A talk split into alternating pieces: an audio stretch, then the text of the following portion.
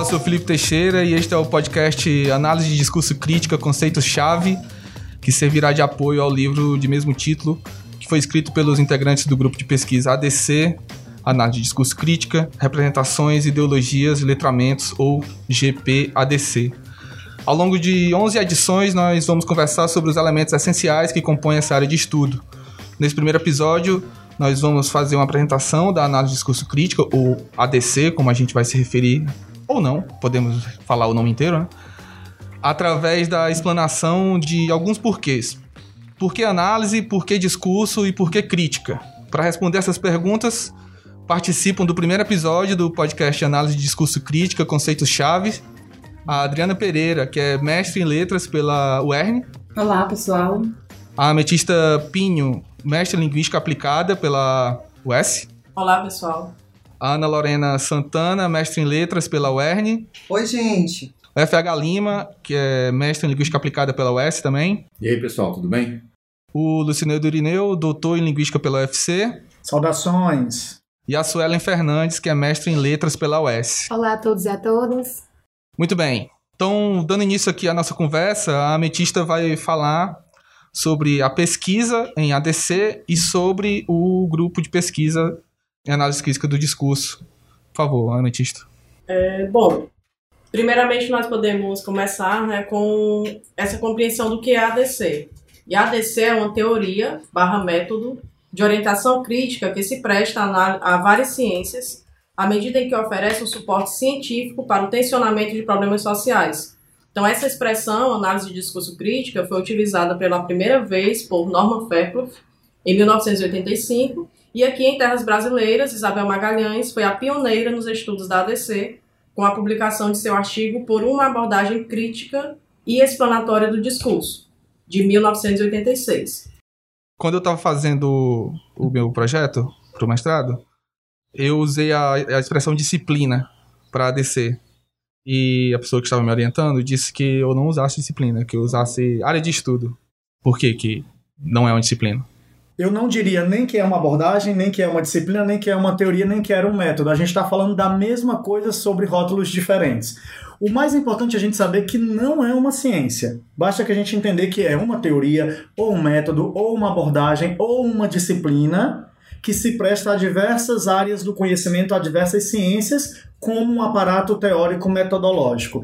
É, eu acredito que é mais saudável a gente imaginar a pluralidade dos termos para se referir a esse objeto que a gente chama hoje aqui de ADC. Beleza. Desculpa, Ametista, pode continuar. E aí, quando a gente fala em ciência, né, a gente pode pensar, por exemplo, na linguística aplicada, que é, inclusive, o, o o nosso suporte né, é, epistemológico na ADC. O que a gente faz hoje, por exemplo, dentro do GPADC, vai conversar muito com a, a linguística aplicada. Então, a partir daí, a gente pode falar um pouco sobre o que é se fazer pesquisa em análise de discurso crítica, né? E tem sido realmente um desafio cada vez maior para pesquisadores que se inscrevem nessa perspectiva de estudos da linguagem que é comprometida com a compreensão de questões sociais que perpassam a produção linguageira de e sobre grupos historicamente oprimidos. E esse desafio se torna ainda maior no contexto atual, em que uma série de problemas sociais, como homofobia, racismo, machismo, dentre outros, são reforçados e legitimados pelo discurso de grupos hegemônicos que naturalizam relações de opressão na e pela linguagem. Então, essa é uma das principais preocupações da ADC. Nessa dinâmica também cabe ao analista de discurso crítico atentar para as vozes historicamente silenciadas e violentadas. Essas vozes estão pedindo mudança, né? E a partir de pensamentos como esse é que nasce o grupo de pesquisa em análise de discurso crítica, representações, ideologias, letramentos da Universidade Estadual de Ceará, o nosso GPADC. Ametista, você acha que o nosso grupo de pesquisa se interessa pelas questões de discurso, sobretudo pelas questões de gênero, porque é uma temática que te interessa, a temática da mulher. Por exemplo, isso te toca, foi isso que te trouxe ao GPADC, por exemplo? Sim, por exemplo, é, perceber que esse grupo né, abraça uma gama de possibilidades de pesquisa que se voltem exatamente para estudar aquelas, aqueles problemas que advêm que o discurso está imbricado de alguma forma, e a gente vê que, por exemplo, quando a gente fala na mulher, a gente pode pensar no sexismo. Quando a gente fala de grupos da mulher negra, por exemplo, a gente pode pensar na interseccionalidade. porque nós temos o sexismo, nós temos o racismo, e a ADC, e sobretudo o nosso grupo né, de pesquisa, o GPADC, se volta muito para a compreensão de todas essas questões. Então, dentro do nosso grupo, nós temos várias temáticas nesse sentido. Não só da mulher, mas também da família. A gente pode dizer que a ADC também se interessa por questões como família, outros tipos de identidade de mulher, por exemplo.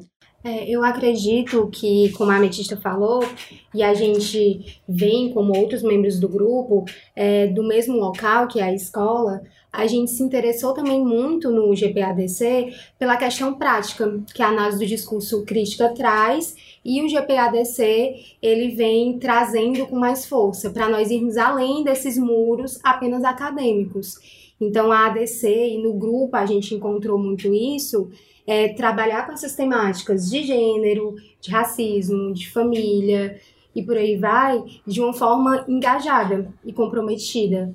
E aí, como a gente vem do chão da escola, a gente consegue perceber onde essas práticas acontecem. E por isso o interesse na pesquisa. Ametista, parece que de certo modo a gente tem tentado cumprir com as nossas atividades no grupo com a nossa missão. E parece que a nossa história conta um pouco isso, né?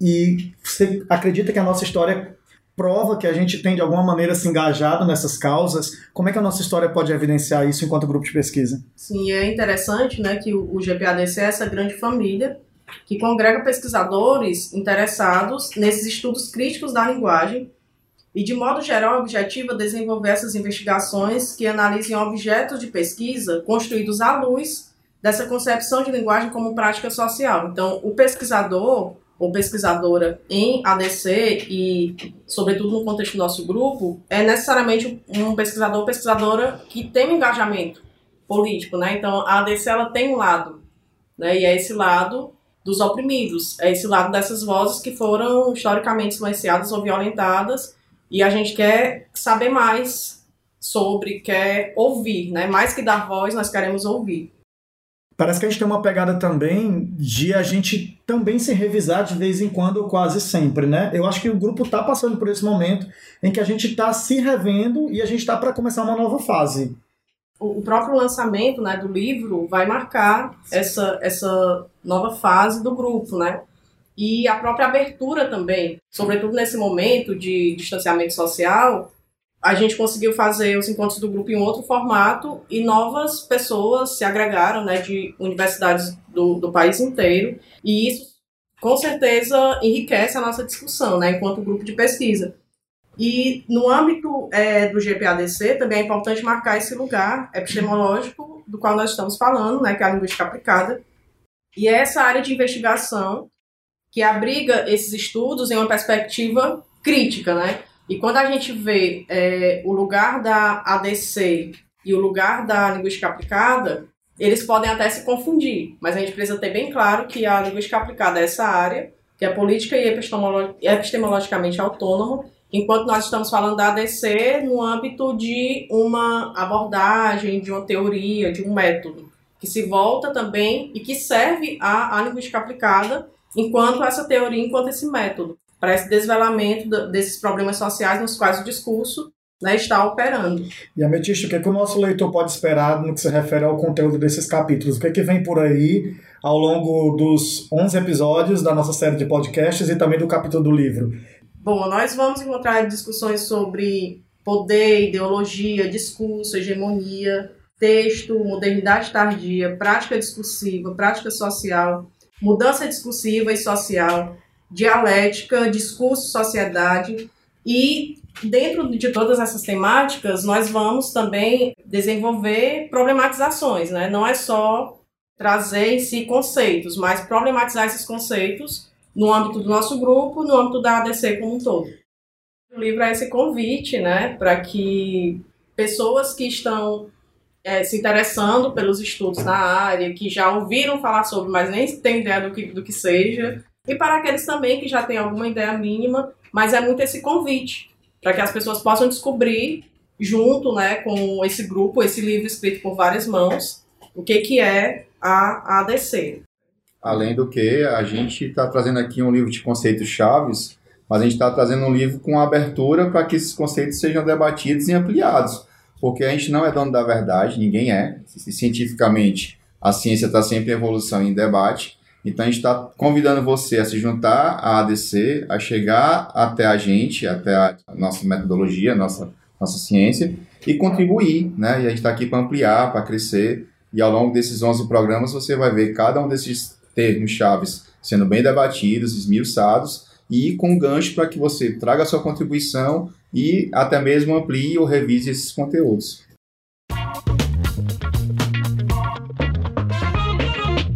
Agora nós vamos destrinchar, desmembrar o, o nome né, dessa teoria, dessa área de estudo, disciplina, metodologia, dessa pluralidade de, de substantivos que, que a definem. E vamos falar sobre cada um desses termos, né? Análise, como eu falei lá na introdução. Por que análise, por que discurso e por que crítica? Então, para falar sobre o que é análise, o conceito de análise, eu vou chamar aqui a Lorena para falar sobre isso. Quando a gente fala de análise, significa ter clareza sobre o que a gente realmente entende por análise, né? Ao reconhecermos que todos os esforços investigativos, em especial aqueles que atravessam pesquisas na contemporaneidade, objetivo lançar mão de metodologias que conduzem ao fazer científico. As análises feitas em análise de discurso crítica acabam por dar ênfase a interpretações mais que especializadas dos dados, que resultam do nosso objeto de estudo. Então, assim, dessa maneira, a gente pode perceber que se trata de um movimento de vai e de vem, né, de vários pesquisadores, pesquisadoras, ao mesmo tempo, que executam suas estratégias de investigação, sistematizam suas escolhas teóricas e submetem seu ofício a uma crítica mais especializada, né, uma reflexão realmente progressista, que é o que a gente quer mais do que tudo atualmente. Então é importante que a gente reconheça que ao olhar, né, ao voltarmos o nosso olhar para o processo de pesquisa mesmo, né, o processo analítico da pesquisa, em especial aquela que é mais do que relevante para o nosso livro, né, Análise de Discurso Crítico, conceito-chave, estamos diante da descoberta da identidade desses pesquisadores e dessas pesquisadoras reflexivos, reflexivas, que esmiuçam as variantes passíveis de compreensão e interpretação, claro, né? Então, a análise, ela como atividade que perpassa várias dimensões visíveis, múltiplas, né?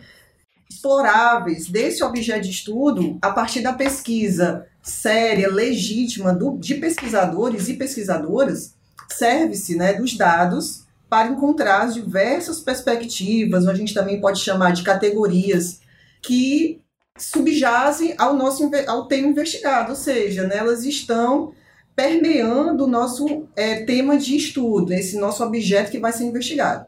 Então, com base nesse engajamento social e crítico, é que a gente precisa pensar em uma análise mais progressista, mais atual, mais, digamos assim, de acordo com maneiras, digamos, de pensar nos sujeitos, né, no objeto, na pesquisa de uma maneira mais engajada. É assim que pensamos nosso trabalho no grupo de ADC que vocês vão conhecer nesse livro posto em diálogo a partir dos capítulos que a gente vai apresentar na nossa, na nossa presente obra, que vocês vão conhecer ao longo dos, dos podcasts. Em análise de discurso crítico, o enfoque dado às análises, né, ele se volta para os processos sociais. Eu já falei, essa, essa é a nossa maior preocupação, né? Uma perspectiva qualitativa que se apoia nos procedimentos dialéticos de interpretação, com base num escopo metodológico que a gente acaba ressignificando para conseguir entender o objeto e abarcar uma visão menos dogmática na pesquisa social. Então, para os propósitos de uma análise discursiva crítica, não é indispensável que a gente pense em novos modelos de dados, pelo contrário, nós desejamos ventilar novas possibilidades, pensar em novas possibilidades que possam sustentar o exame articulado, minucioso de um fenômeno social. Esse é o nosso interesse assim como seus efeitos discursivos advindos né, das complexas redes de textos.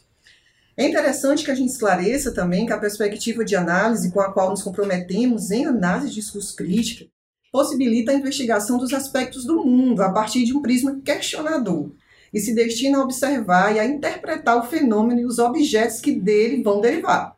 Os atores sociais e os seus processos, né, a partir do seu contexto situado, na medida em que é real e pode ser estudado é o que nos interessa.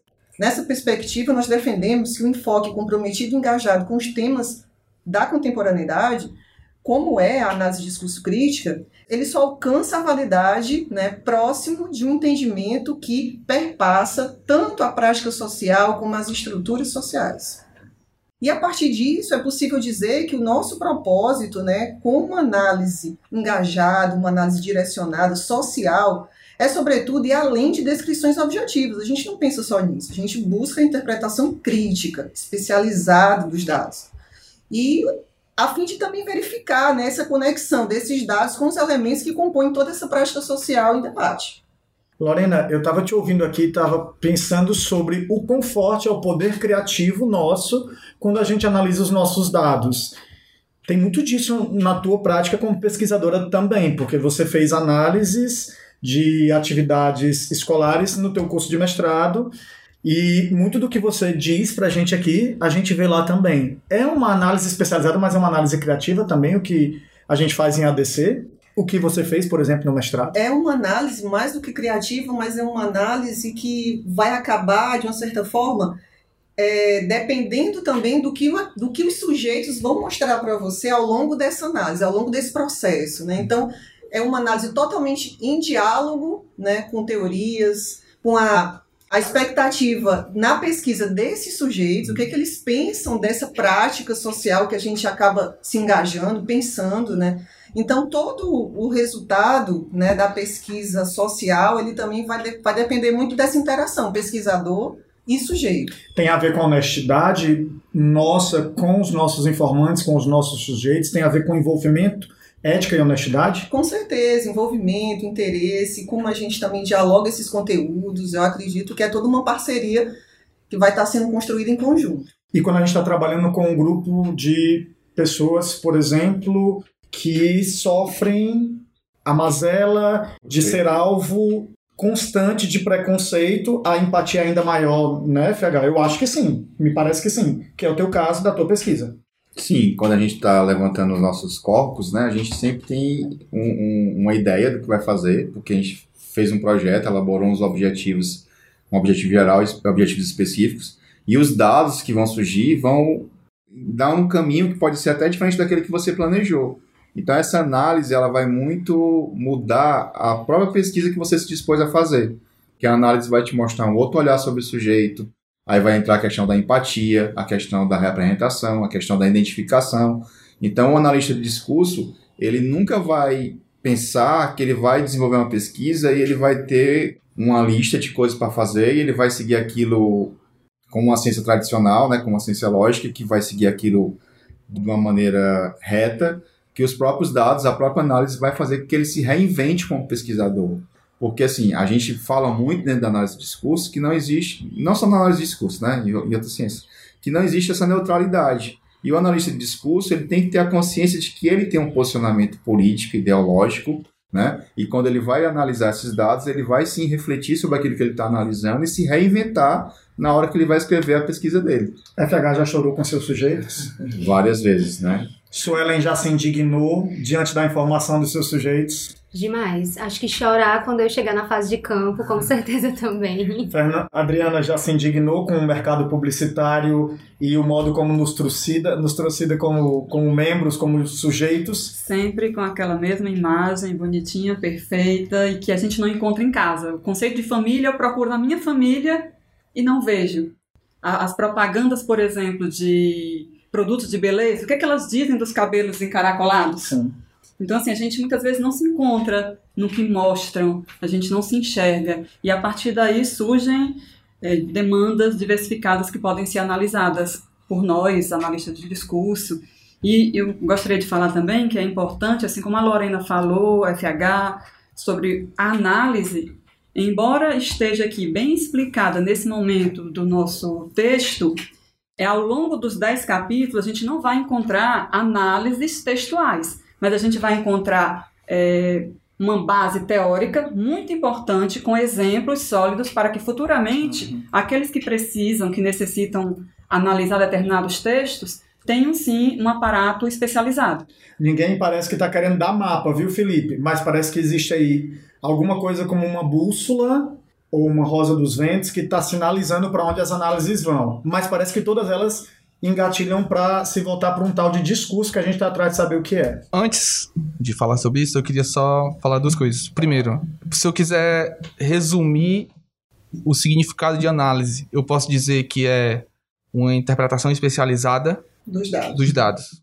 E outra coisa, e isso talvez seja a coisa mais importante é, de quem se propõe a fazer análise de discurso crítica. Não existe neutralidade. Não tem muro.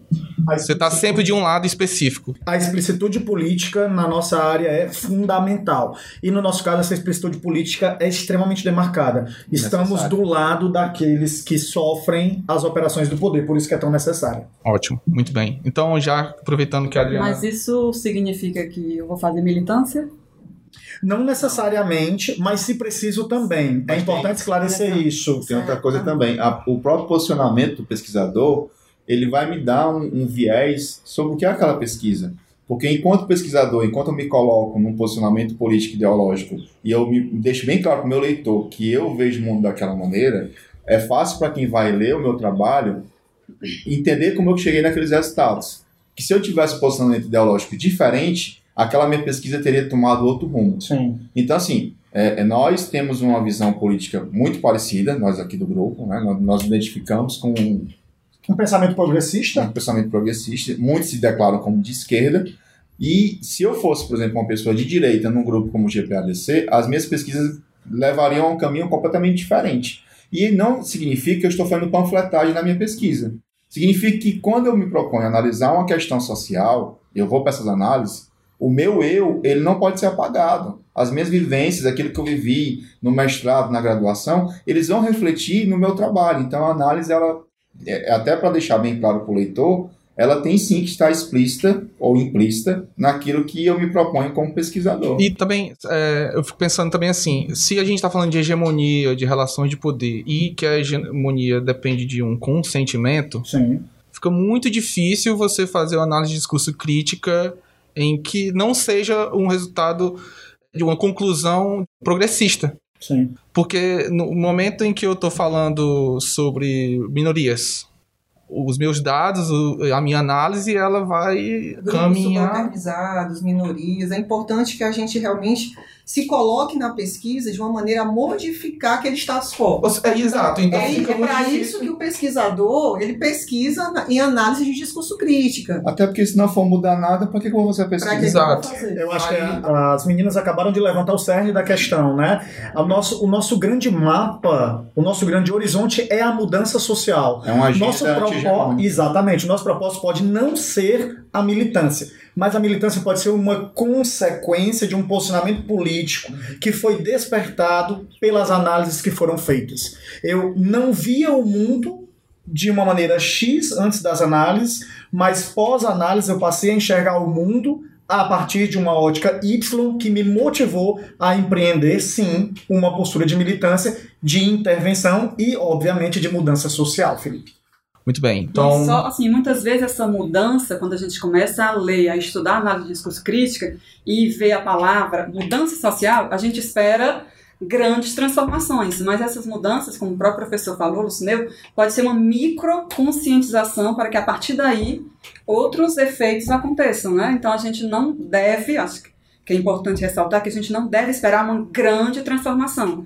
É, o- o- uma coisa que o Lucineudo falou na, numa das primeiras aulas do, do- da disciplina que foi mudar a gente não vai, mas a gente vai pelo menos tensionar. Tensionar. E aí é um movimento. Tá sempre em movimento. E tensionar com isso. Tensionar com S, exatamente. Muito bem, Adriana. Então, já que você tá com a palavra aí, fale sobre o conceito de discurso. Bem, análise de discurso crítica. Aí vem o termo discurso. Que, primeiramente, é importante a gente partir da compreensão polissêmica desse conceito. Que eu posso ter, por exemplo, o discurso, significando enunciado oral, escrito ou ainda multimodal. Uma mensagem extensa e solene também ela pode ser considerada como um discurso, ou ainda um conjunto de enunciados característicos do modo de pensar, do modo de agir de determinados grupos, que a partir dessa caracterização a gente vai compreendê-lo, vai pensar. É um discurso, é o discurso religioso, é o discurso midiático. E, por último, a gente destaca discurso como dimensão da prática social. Destaca por quê? Porque esse conceito ele vai ser de grande importância nos estudos críticos da linguagem. Além disso, quando a gente pensa nesse estudo, nos discursos, ou no discurso, singular ou no plural, é importante pensar que até a década de 1970, boa parte dos estudos linguísticos voltava sua atenção à análise de aspectos de estruturas morfológicas, fonológicas e sintáticas de determinadas estruturas consideradas estruturas abstratas, mas consideradas ideais. Ideais para análise, ideais para os estudos em linguística. Foi somente a partir de 1960, lá na França, com Michel Pechet, que a gente teve uma, uma mudança, uma mudança desse paradigma. A partir daí, com os estudos, com o início dos estudos em análise de discurso, daí a gente tem a concepção de Pechet ser o grande analista de discurso francês, a gente começa a ter uma mudança para o uso efetivo da língua e sua relação com a sociedade. A partir desse momento, esse estudo se torna de modo explícito objeto empírico de nossas pesquisas, de pesquisas científicas. Ou seja, parece que em síntese, o discurso é aquilo que a gente estuda, no fim das contas porque pode até parecer óbvio, mas pode ser para quem esteja nos ouvindo que não é. Ou seja, o que, que o analista do discurso estuda? O discurso, o discurso. Que, pode, que vem a ser materializado em texto. Um dos capítulos em que o grupo vai detalhar exatamente o que é esse texto. O que é o texto na análise de discurso crítico. Ah, e não é a mesma coisa, discurso e não. texto? Não. E você não vai saber agora, não. Ah, eu pensei que era. ah, foi mal, Não, desculpa. é, posso dizer simplesmente que nesse momento o texto pode ser uma materialização do discurso, mas vai ter que esperar. Ou seja, o nosso objeto é o discurso, mas a gente vê esse objeto através da sua matéria, que são os textos. E lembrando que os textos podem ser verbais e não verbais também. Isso Exatamente. Uma imagem, ela pode conter um discurso ali. Perfeito. E aí a gente também tem esse discurso materializado num texto, mas também interrelacionado com outras estruturas, como os valores, como as crenças, As instituições. as instituições. Uhum. E aí por isso também que é tão importante toda essa questão dos os temas que a gente vê na análise de discurso crítico. A homofobia, por exemplo, a violência contra a mulher, os novos conceitos de família, por exemplo, e são, o racismo, são todos temas que precisam ser tensionados. Ah, então eu acho que agora eu entendi. A Adriana está dizendo que nós estamos inseridos numa rede de práticas sociais e que o discurso é uma dessas é um práticas. Elementos, é uma dessas dimensões. Só uma delas. É uma. Só Entendi. Uma, uma observação Agora eu entendi. sobre o que o Felipe falou, de que a imagem pode ter Conter um discurso. um Ou, um discurso. ou não necessariamente conter. É, mas na verdade ela sempre contém, né? Ela- Aham. Se você começa, Ah, ela não pode conter. Ela... ela sempre contém, né? Na Acho verdade, que porque nada é pré-discursivo, É, né? na verdade, quando você analisa até uma fotografia, até a iluminação, a escolha do ângulo, as personagens que estão naquela foto, elas não são gratuitas, né? O, o, o fotógrafo, ele pensou, ele, ele arquitetou, ele planejou, por isso que ele tem uma formação naquilo. A Ametista, mais do que ninguém sabe que até o cabelo, não é Ametista? Lá na literatura é símbolo de discurso, né? Assim, entre as escritoras negras, o cabelo representa algo, significa algo, né? Assim, Ametista? Isso, é a, a própria forma de marcar uma identidade, né? O seu corpo também fala. São atos de corpo, né? Ah, e no campo da literatura rola isso também. Sim. Da literatura feminina, no teu caso da literatura feminina, como é que de funciona isso? negra, literatura feminina de autoria negra. Você vê a questão da representatividade. E quando você pensa não só na literatura, mas de uma forma geral, nos discursos publicitários, por exemplo, né? Quando as crianças começam a se identificar, de alguma forma, meninas negras, né? Começam a se identificar com jornalistas negros como a Maju, por exemplo, Sim. você vê que isso causa uma mudança, de alguma forma, social. Quando a gente pensa na mudança discursiva, é mudança social. Então, ver aquela imagem né, como um discurso de representatividade, de alguma forma, vai causar também uma mudança social de crianças que vão começar a se verem representadas, né? E a assumirem a sua identidade, por exemplo, de achar o seu cabelo bonito. Que era algo que, há um tempo atrás, a gente não, não tinha tantas referências nesse sentido, né? A fala da ametista, Felipe, parece que cria um consenso na discussão que a gente estava tendo agora há pouco. Então a imagem projeta sentido, portanto, ela é discurso. Ela não contém, né? Ela, Ela não é um contém, ela é o exemplo do cabelo e a significação do cabelo crespo para a escritora que pratica a literatura feminista deixa muito claro que existe uma significação para além da forma. Mas também me parece que não há consenso do conceito de discurso na ADC. Parece que existem muitas abordagens e em cada uma delas. Adriana, tu poderia destacar pelo menos duas pra gente? Tudo bem, mas antes de destacar, é, eu gostaria de voltar aqui à fala da Suelen, que anteriormente citou que muitos dos pesquisadores do grupo estão inseridos na escola, na educação básica, e aí com o que a Metista falou agora, e o Felipe também comentou sobre a questão da imagem, é muito importante que a gente leve para a sala de aula, por exemplo, leituras de imagens, porque a partir dos elementos, né, da construção multimodal desse discurso, a gente pode desvelar hegemonias que estão ali escondidinhas, ocultas. Então, a partir da imagem, da imagem de uma criança negra, ou vamos pensar, por exemplo, na imagem que aparece nos produtos para cabelo afro e nos termos que ele utilizam, por exemplo, domar. Por que domar? Todas essas questões podem e devem ser pesquisadas e estudadas a partir do discurso. Seja um discurso é construído a partir de uma linguagem verbal ou de uma linguagem não verbal. Voltando até para o que tu falou antes sobre transcender a análise morfológica e sintática, que você falou aí, a utilização do verbo, né? É, o verbo ele tá lá na frase e se não fosse uma interpretação especializada, ele só seria um verbo. Só um verbo transitivo direto, intransitivo. E eu lembrei de um vídeo que eu vi recentemente sobre a questão do, dos filmes blockbusters que estão matando o cinema e tudo mais. O cara que tava falando no vídeo, ele disse assim, não, que o, é inevitável as grandes redes de cinema passarem os filmes blockbusters, porque o mercado... E aí vai falar que o mercado obriga e tal... E aí é aquela história, né? O, dentro da frase é só um substantivo, o mercado. Mas o que é o mercado? São pessoas decidindo. Então você tira o. Você vai fazer a interpretação especializada, você percebe que ali é uma. É como uma passada de pano para as pessoas que estão decidindo e eu nominalizo aquilo como mercado e pronto, é o mercado aí, né? É, não é uma coisa palpável. Não tem, quem é que eu vou responsabilizar por aquilo que está acontecendo? Se é o mercado? Cadê o mercado? É igual colocar a culpa no sistema. No sistema, Quem é o exatamente. sistema? Quem é o sistema? É, Quem é. faz parte desse sistema? E aqui também é importante, como você voltou a essa questão das estruturas, né, que até determinado, até mais ou menos 1970, a ênfase era nessas estruturas fonológicas, morfológicas. A gente percebe, eu acredito que a maioria aqui foi é da época de que as aulas de português tinham lá, vamos analisar sintaticamente, tinham 10 frases deixa 10, 12 linhas para cada uma, porque tem lá o sujeito, o objeto, sujeito, núcleo, sujeito, predicado, núcleo do predicado, ou seja, não interessava os elementos que estavam além, bastava analisar a frase que eu tinha ali, ponto.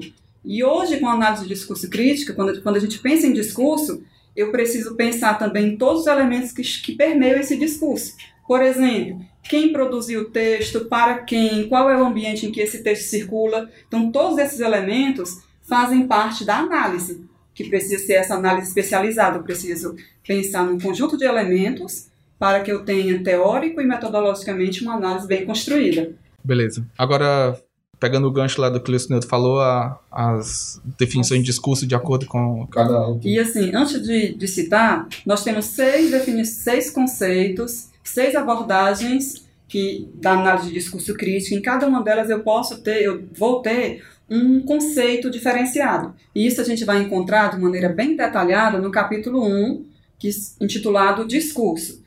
Aqui a gente vai, a princípio, para deixar aquele gostinho de quero mais, né? Dá vontade, a gente vai falar, basicamente, sinalizar duas abordagens. Abordagem sociocognitiva de Van Dijk e abordagem dialético relacional de Fairclough.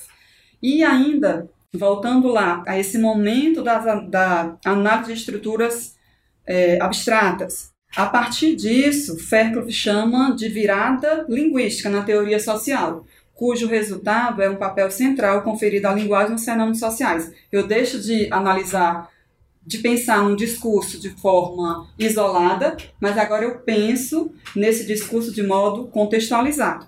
a concepção de linguagem como prática social que orienta os trabalhos em ADC, dentro do, do, escopo da linguística aplicada, é desdobramento dessa virada linguística. E aí a gente cita esses dois grandes importantes pesquisadores, Fairclough e Van Dijk, que são nomes de grande destaque quando se pensa nas múltiplas potencialidades, nas múltiplas concepções de discurso, das quais as abordagens em ADC eh, são construídas. Van Dijk, por exemplo, ele aponta que os discursos são realizações de sequências de atos de fala. Então, não vou dizer que é uma sequência ou que é apenas um ato de fala. É a realização de uma combinação de atos de fala em nível micro e macro e tem como principal função estabelecer uma representação semântica e sobre essa representação semântica uma representação ainda de base pragmática na memória do ouvinte, na memória do, do leitor. Assim, é, partindo dessa concepção, Van Dijk é, compreende o discurso como atos comunicativos complexos, de modo amplo, e como fenômeno prático, social e cultural quando a gente pensa no modo específico. Além dele, né, desse grande pesquisador, a gente traz inicialmente a concepção de discurso como forma de prática social, de Fairclough, nos seus eh, estudos iniciais, porque posteriormente, na, obra de, na sua obra de 2003, ele refina esse conceito de discurso e passa a entendê-lo, como a gente vem falando, como nós falamos anteriormente, discurso em vez de prática, né, desse conceito mais amplo, um momento, uma dimensão dessa prática social, que vai estar exatamente interconectada com outros elementos, como as estruturas, como a prática discursiva. É, acho interessante o que você falou, que a gente é muito criticado às vezes, nós que somos da linguística, né, é, que a gente quer matar a gramática tradicional, que ela não tem importância. Ela tem sim sua importância, né? A análise sintática ela não deixou de ser importante. Ela apenas não é mais o foco, né? Por que, que o aluno tem que aprender apenas análise sintática na, na escola? E na universidade. Na eu universidade. fiz análise sintática do hino nacional inteiro. Eu lembro Na disso. Acho que eu passamos pelo mesmo Quem professor. não usou a primeira, os primeiros versos? Então, assim, escrita a gente que tem uma perspectiva de olhar o texto e o discurso de uma, de uma perspectiva mais moderna, não é que a gente vai ignorar o conhecimento tradicional ou que ele não tem a sua importância. Ele tem a sua importância. O que a gente questiona é um estudo focado só para aquilo. Então, você falou duas, duas coisas importantes aí na sua última fala, que é o aspecto semântico e o aspecto pragmático, né? Então, assim, a gramática tradicional da escola, ela divide, né, subdivide a linguagem em vários compartimentos e o aluno vai vendo em cada série um ou dois deles e no final, assim, eu, por exemplo, tive essa dificuldade muito grande, eu fiz isso na faculdade, eu não conseguia entender na escola o que era morfologia e o que era sintaxe, porque para mim na quinta série eu aprendia coisas de um jeito e parecia que na sétima eu tinha que esquecer aquilo, estudar de novo e no vestibular voltava tudo. Essa compartimentalização é necessária, mas que fique bem claro que a gente não ignora. Tem a sua importância, tem o seu objetivo, que é bem limitado, né, do ponto de vista do que a gente entende como linguagem, mas que a gente traz para uma visão de texto uma coisa muito mais moderna que a gente vai analisar outros aspectos que você já elencou na sua fala. É, a gente não pode parar na análise sintática ou na análise morfológica, que mas eu preciso delas. Tanto Exatamente. que a análise é baseada num texto. É análise textualmente, análise de discurso textualmente orientada. Assim E como aí- também o linguista não pode usar a muleta de que eu sou linguista, não tem que E saber não gramática precisa saber tradicional. questões, Você tem que né? saber também, né? Você tem que E- ser um profissional completo. E além disso, quando a gente pensa nessa análise textualmente orientada, eu preciso fazer uma relação. Eu parto do texto para identificar e analisar e compreender elementos sociais. Tanto que eu não posso eh, deixar de lado a sintaxe ou a morfologia, porque, por exemplo, há uma categoria bem definida lá na teoria de Faircroft, significado de palavra. Então, um significado de palavra que, dependendo do contexto em que ele aparece, dependendo do discurso, se são discursos opostos, eles vão trazer significados opostos. Então, é uma análise que parte do texto, mas que também depende dos elementos sociais que permeiam esse texto. Ou seja, o que a gente pede é uma visão mais completa Mais e complexa. complexa da linguagem, né? Isso.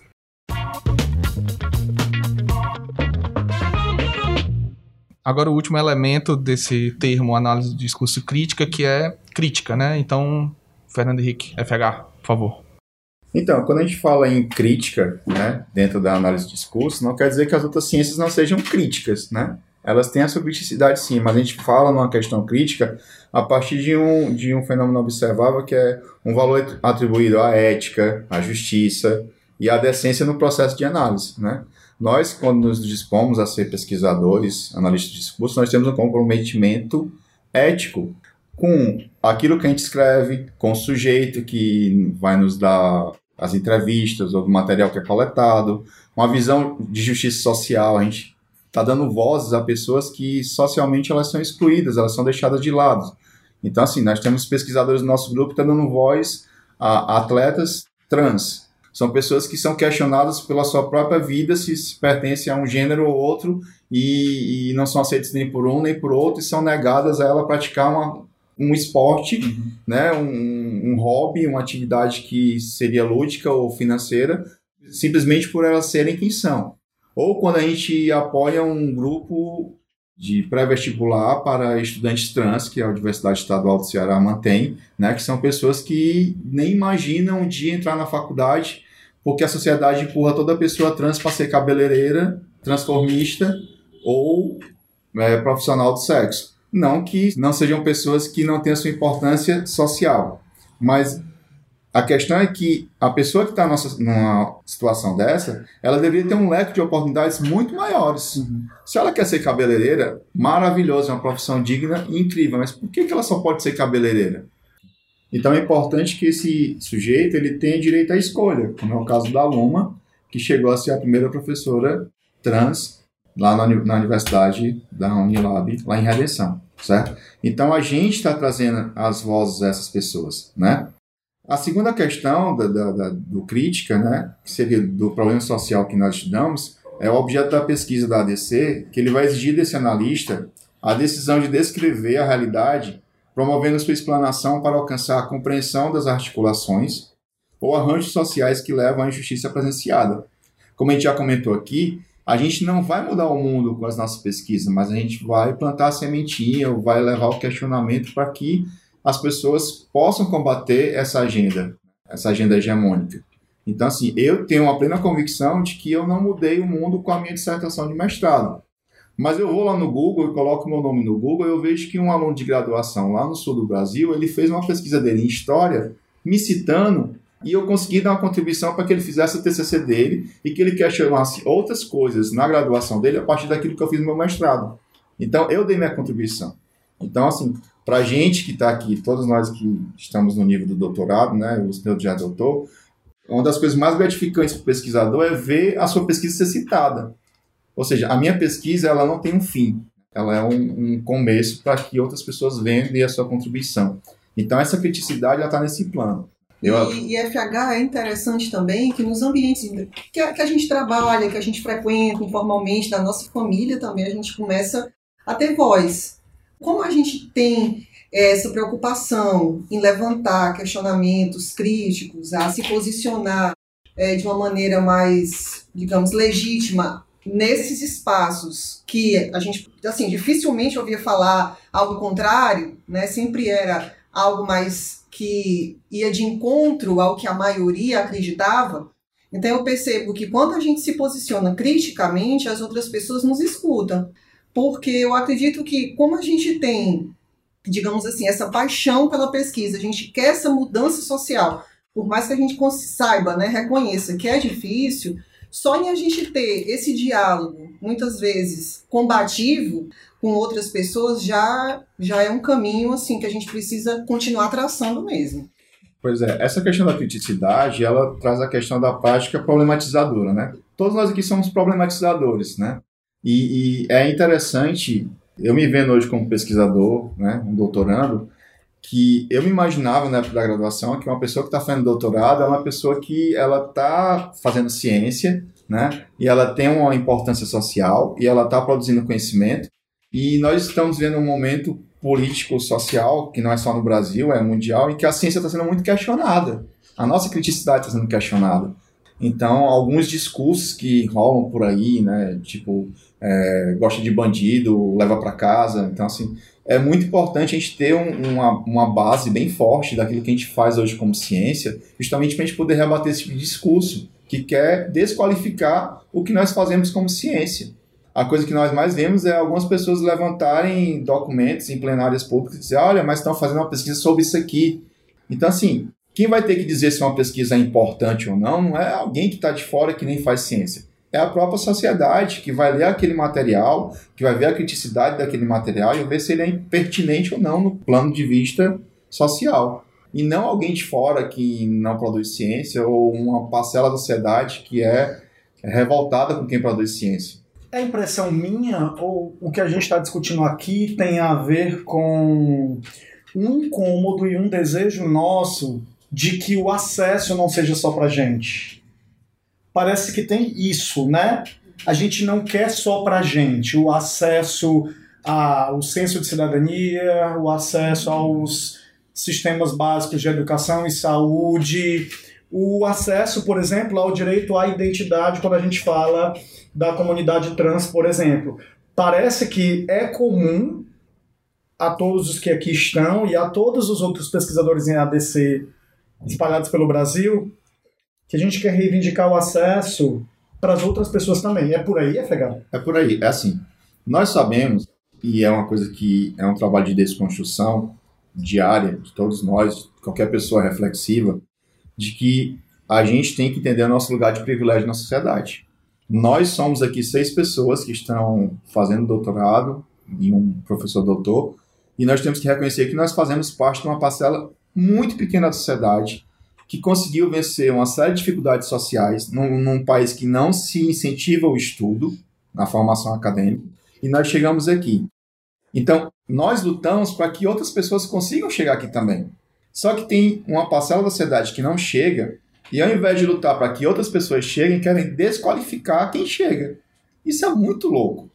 O Brasil tem essas contradições. Mas, mas por que, ao fazer isso, esse grupo que desqualifica se mantém sozinho no acesso? Exatamente. E automaticamente ele consegue se manter na hegemonia. Porque aí tem um plano simbólico também. A dominação não é só financeira. Ela é, acima de tudo, simbólica. Eu posso até ter mais grana. Mas se eu tiver mais grana e destaque, de modo que outras pessoas não estejam ao meu lugar, é mais gostoso estar nesse lugar da hegemonia. Por isso que eu acho que tem tanta tensão, FH, no mundo. E eu acho que tem a ver também com a própria origem da palavra crise. Então, né, na questão etimológica, né, a expressão crítica se constrói semanticamente a partir das noções de crise e de critério, segundo Ferreira e Rajagopala. É por meio da crítica que, em momentos de crise, estabelecemos critérios para refletir, agir e superar, certo?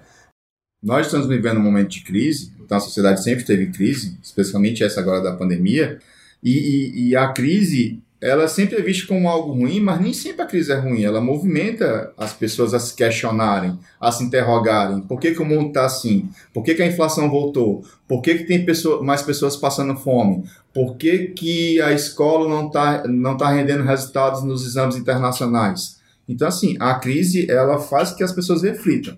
Eu não estou dizendo aqui que a gente deseja a crise, mas a gente entende o papel da crise dentro do, da organização, do movimento, da sociedade. É, Felipe, parece que a crise é constitutiva mesmo. Seja para a gente questionar o papel que está pregado nos outdoors representando as famílias, seja para questionar o papel da escritora negra, seja para discutir os termos, os vocábulos que a gente usa para classificar, nomear os positivos, e aí parece que a análise do discurso crítica tem aí mexido com esses solos que alguns querem que sejam estabilizados.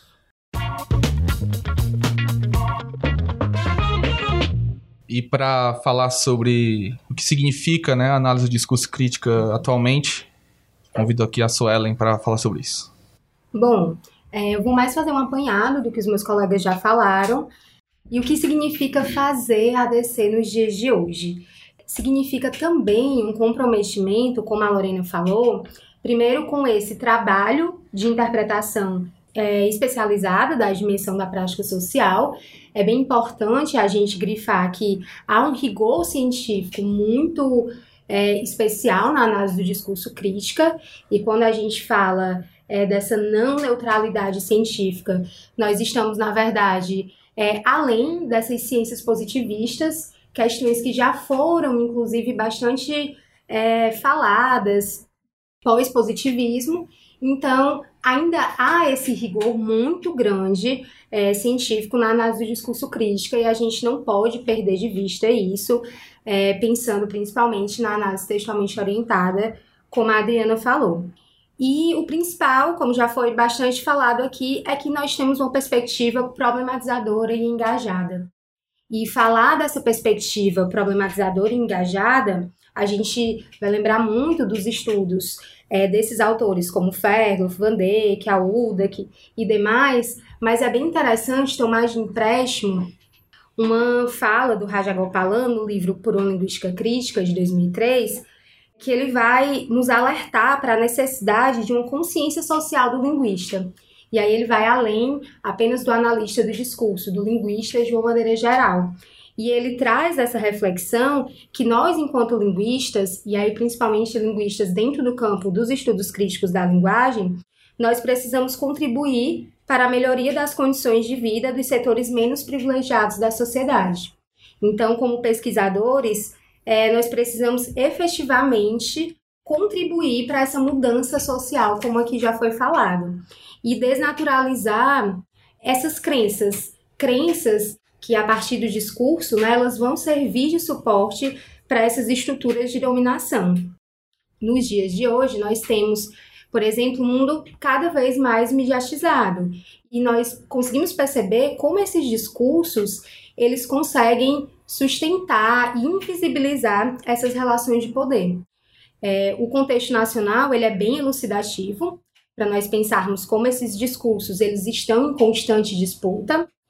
E não só o contexto internacional também ele vai trazer como as redes sociais é, por meio dos seus discursos elas servem como veículo de é, discursos oficiais como servem para campanhas políticas.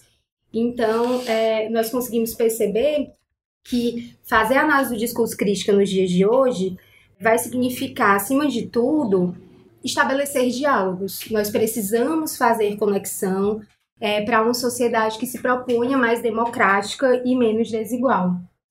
E esse diálogo é, na análise do discurso crítica já é proposto epistemologicamente, de forma dialética e dialógica, mas eu acredito que para nós pesquisadores e pesquisadoras é, precisa ir além. Não é só um fazer pesquisa dialogicamente, é um ser também pesquisador de uma forma dialógica. E aí, seja com o contato com a sociedade, seja com os co-participantes da pesquisa. Então, é, é um desafio enorme fazer análise do discurso crítica nos dias de hoje. Entre outras coisas, porque a gente acredita, como que já foi dito aqui, que fazer análise do discurso crítica é resistir.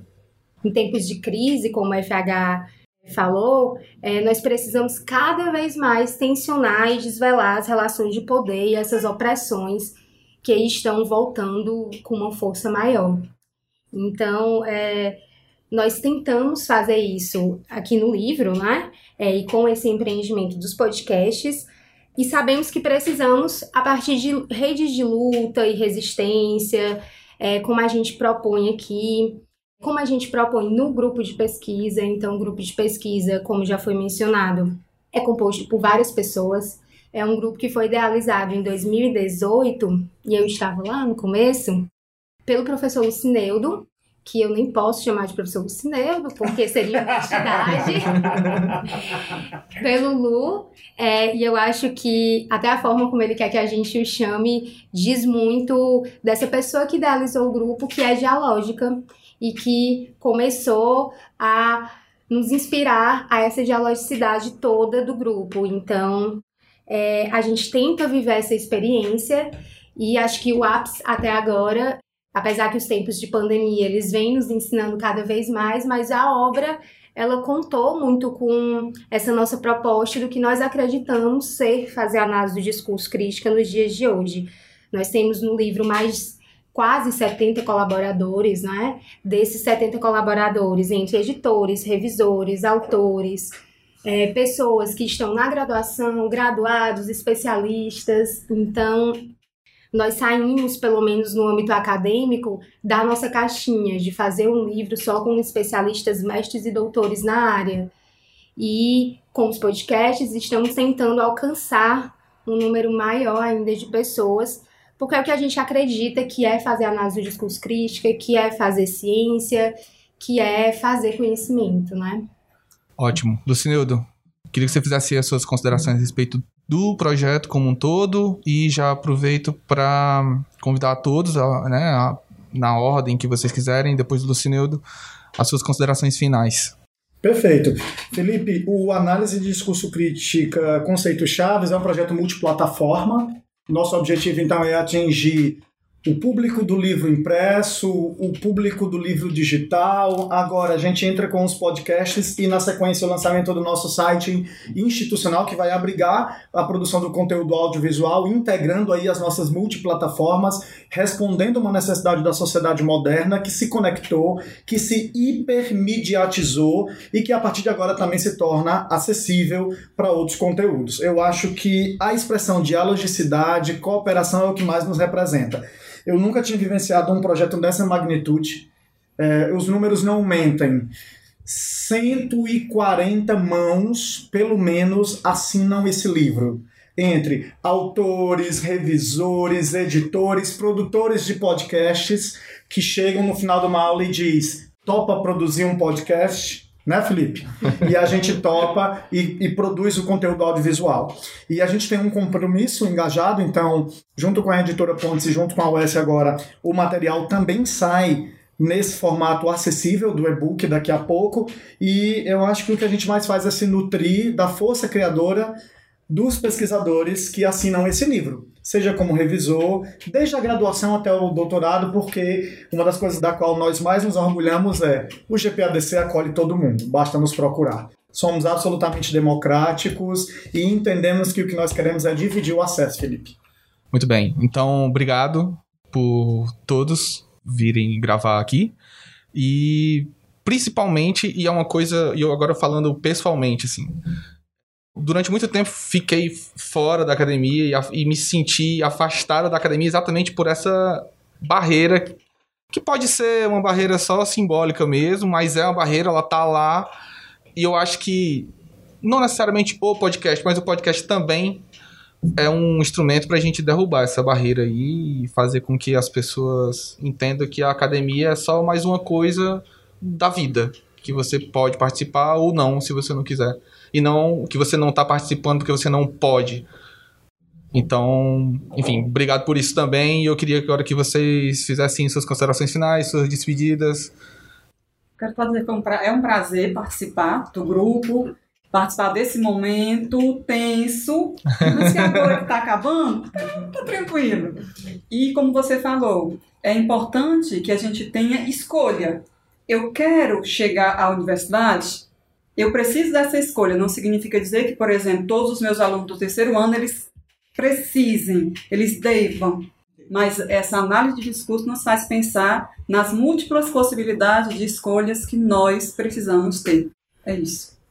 Bom, eu acredito que é, esse livro ele também vai nascer com a intenção de um descortinar de si, de valores, de entendimentos, de novas concepções de mundo, de mudanças de paradigma. Eu acho que se ele fizer com esses novos leitores o que fez com os produtores, né, que na verdade foi uma, um divisor de águas na vida acadêmica, na vida social, na, numa, numa mudança social e pessoal, que é o que a gente precisa hoje. Né? A gente precisa entender, refletir né, nesse momento de, de grande crise que a gente tem para passar adiante, para modificar o que está posto agora, né? É isso. É um prazer participar do livro, participar aqui dessa discussão e convidar a todos e a todas que nos ouvem para acessar nossas redes sociais do grupo de pesquisa. É, nós estamos no Facebook e aí vocês podem, como foi falado aqui, acessar e tentar entrar é, para participar das discussões do grupo, que nesse momento elas estão acontecendo online e provavelmente a pandemia nos ensinou. Nós vamos tentar misturar esses momentos presenciais e online, mesmo pós-pandemia. Qual o nome do, do, da página do Facebook do grupo? GPADC. Ok. Que é o grupo de pesquisa e análise de Eu apostaria nesse nome também. No Instagram também, né? No Tem no Instagram também? Tem no Instagram. Então vai lá, fala, fala facebook.com barra GPADC, é isso? É uma página? GPADC, barra GPADC, é um perfil. E o Instagram GPADC também. Isso. E Ótimo. se ficar mais fácil, procura a gente no nosso site institucional, que é o s.br barra GPADC. Beleza. Queria só destacar a importância do livro para pesquisadores e pesquisadoras iniciantes em ADC. O livro tem muito assim a, a contribuir para essa imersão, né, na, na teoria, no método, enfim. E esses conceitos são conceitos-chave, como o próprio livro a gente já traz no título, e sem dúvida tem muito a, a contribuir. E vai ter muito de nós todos lá, né? É isso acho que a Lorena falou, tem muita questão também do desse, eu acredito que esse afeto, né, esse contexto de afeto em que o livro foi produzido, de alguma forma pode chegar nas pessoas que vão ler. E é isso, quero agradecer também pela possibilidade de estar aqui, de compor esse grupo, né, de estar junto e é isso. Bom, queria agradecer a todo mundo que está escutando a gente e a todo mundo que participou na, na elaboração desse livro. E queria agradecer ao Felipe por ter feito o convite ao grupo. É, eu passei por uma experiência recente de cirurgia refrativa em que eu estava sem poder ler eu estava muito nos podcasts. E na época da seleção do doutorado também, eu estava naquela fissura de estudar muito e às vezes quando eu ia dormir eu colocava alguma coisa no YouTube para ficar estudando. E tinha muito pouco material sobre linguística no YouTube. E podcast, você vê que tem vários tipos, né? Storytelling, tem podcast sobre política, podcast sobre história mas a gente não tem muito podcast ou não tem podcast na nossa área que é a linguística. Então espero que a gente está trazendo uma coisa inovadora para que a gente incentive também outros pesquisadores a produzir conteúdo. Eu também trabalho numa cidade que fica a 200 quilômetros aqui de Fortaleza e eu escuto muita coisa durante a viagem. O podcast ele vem com uma ferramenta que ajuda muito quem precisa estudar em momentos que o livro não é possível ou em momentos que não é possível fazer outra atividade. E que a gente seja um, um rumo para que outros pesquisadores venham e, e, socializem essa ferramenta com os demais estudantes da área. Um abraço para todo mundo. Muito bem. Obrigado a todos por virem. Obrigado pelo bolo, Adriana. Obrigado pelos pães, Suelen. Obrigado pela presença de todos. Eu só queria dizer que esse é só o primeiro, tem mais 10 episódios e eu serei o único que participarei de todos. Então, Ah! até a próxima. Tchau, tchau.